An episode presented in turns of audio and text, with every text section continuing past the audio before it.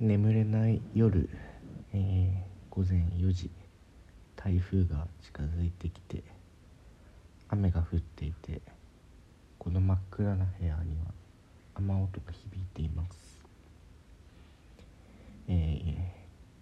つものごとく、えー、お酒を飲んでまあでも帰ってきたのは結構前なんで今はもう酔っ払っていないんですけれどもえー、といった感じで、えー、明日も早いのですが、うん、眠るのが惜しいということでダラダラと起きてます、えー、数週間前にですね「えー、報道ステーションで」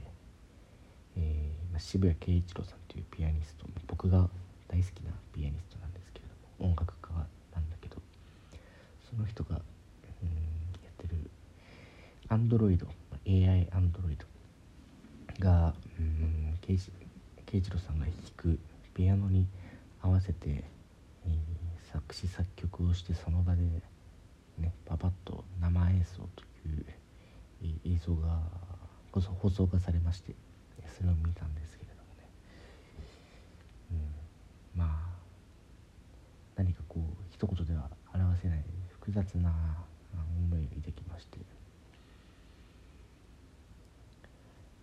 ずいぶん前になんか NHK かなんかのドキュメンタリーで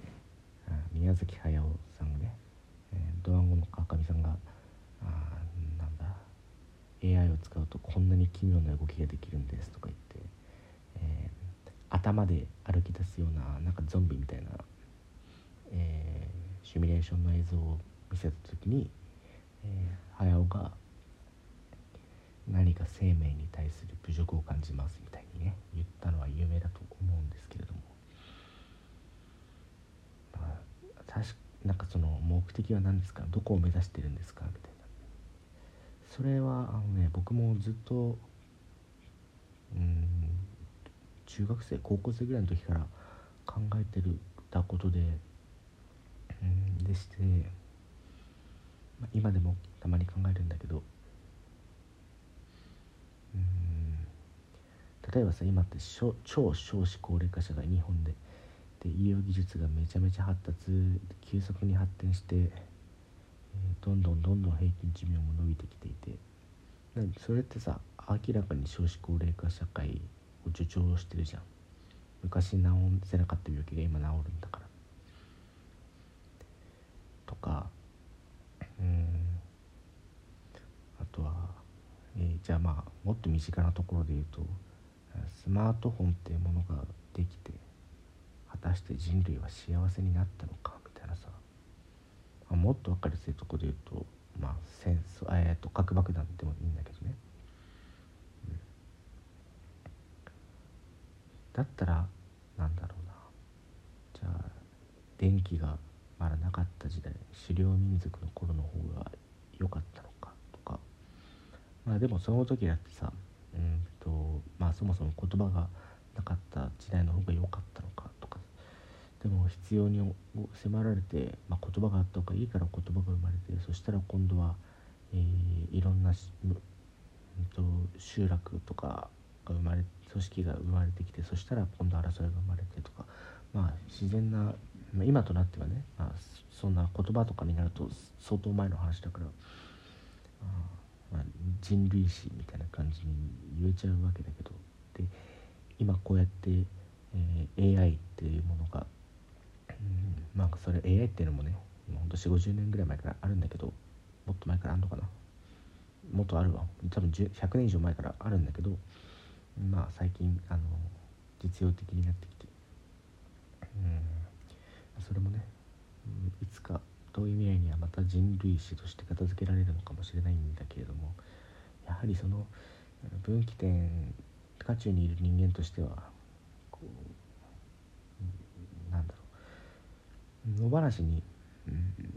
やるっていうよりかはやっぱこうちょっとね同時にやりやってもいいし僕はむしろそういうの好きだからやりたいんだけどそれと同時にその加害性みたいなものを一人一人が自覚した方がね自覚しとくっていうことはまず大事だと思うんですよね。うん、とか言ったとでもまあ本当だ誰に対して言ってるのみたいな感じで本当自分の頭の中でこんなことをぐるぐると考えるきっかけになったわけですよまた。まあ新しい考えじゃないんだけどそのね感情かえ、感情を持たないねさっきの「報道ステーション」の話に戻ると感情を持たないアンドロイド、まあ、AI っていうのは感情はないですよ。それは間違いなく言えるわけ。まあ、あるとしたらそれは感情があるように見せるってことはあの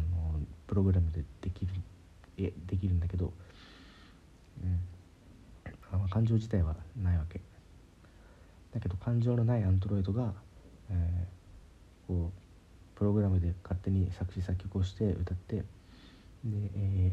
僕とかあとは僕じゃなくてもいいんだけどそれを聞いた人は何らかの感情を与えられるわけじゃない。感情がないものから。ワオとかさまあちょっと思うんだけどでもそれって、えー、別に不思議なことでも何でもなくてうーんまあ別にそんなのあるわけよ。例えばごめんこれがいい例えなのかわからないけどうんじゃあ美しい景色を見てあ美しいと思ったりさ別に景色って感情ないから、まあ、それは別にいいんだけどそこでちょっとねもうちょっと考えると僕がじゃあ何かを思ったとか感じたっていうのは別に証明しようがないじゃん、まあ、脳内の化学物質がみたいな感じで、えー、あるのかもしれない。ドーパミンが検出されました。みたいな。アドレナリンがとかあるのかもしれないんだけどでもそれと感情感情っていうものってさ別に、えーと、それただの成分の分泌であって、えー、だとするならば自分人体っていうのもまたプログラムされてるじゃん。うん、とすれば AI もそうじゃない。感情的なものがプログラムされてる。別にそこに差異ってないじゃんっていう。そう。でねちょっとね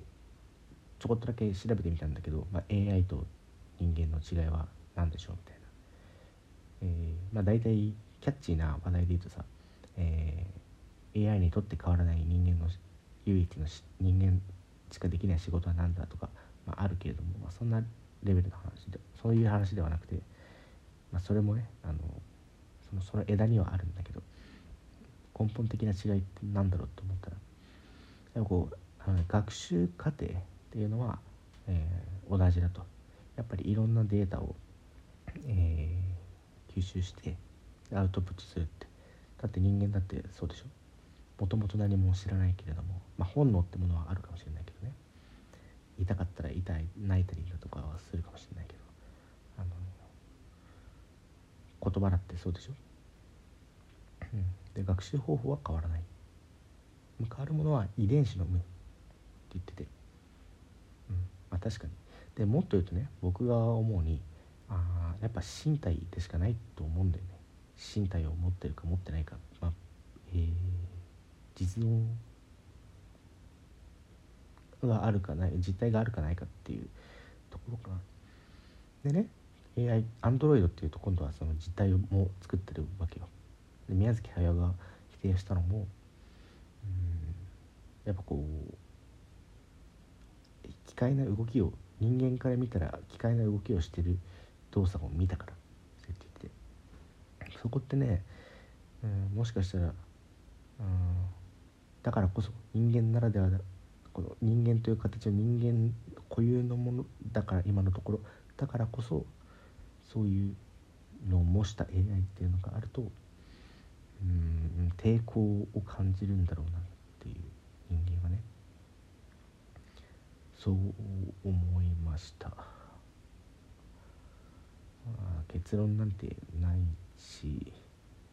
ないんですが。まあでもねまあでもねっつってもごめんちょっともうこれ以上ないわ。難しいな。これ本当に難しい。ああのこれ AI とかの話に今フィーチャーしたけどうん音楽とか、まあ、映画とかももうなんか僕は昔にたくさんいいものがあるんだからもう別に今作んなくてよくねみたいな、うん、まあ考える節があるのよ、まあ、本気でそう思ってるっていうよりかはそういう考えもあるよねっていう。同時にさ文化を続けていくには新しく作り続けるしかない、あのー、生産するしかない、うん、おそらくそうやって今まであらゆるテクノロジーって進化してきたんじゃないかなって最近になって思う、うん、だけどやっぱりさっきも言ったように何かを生み出す時は同時にそれ別にテクノロジーのみならず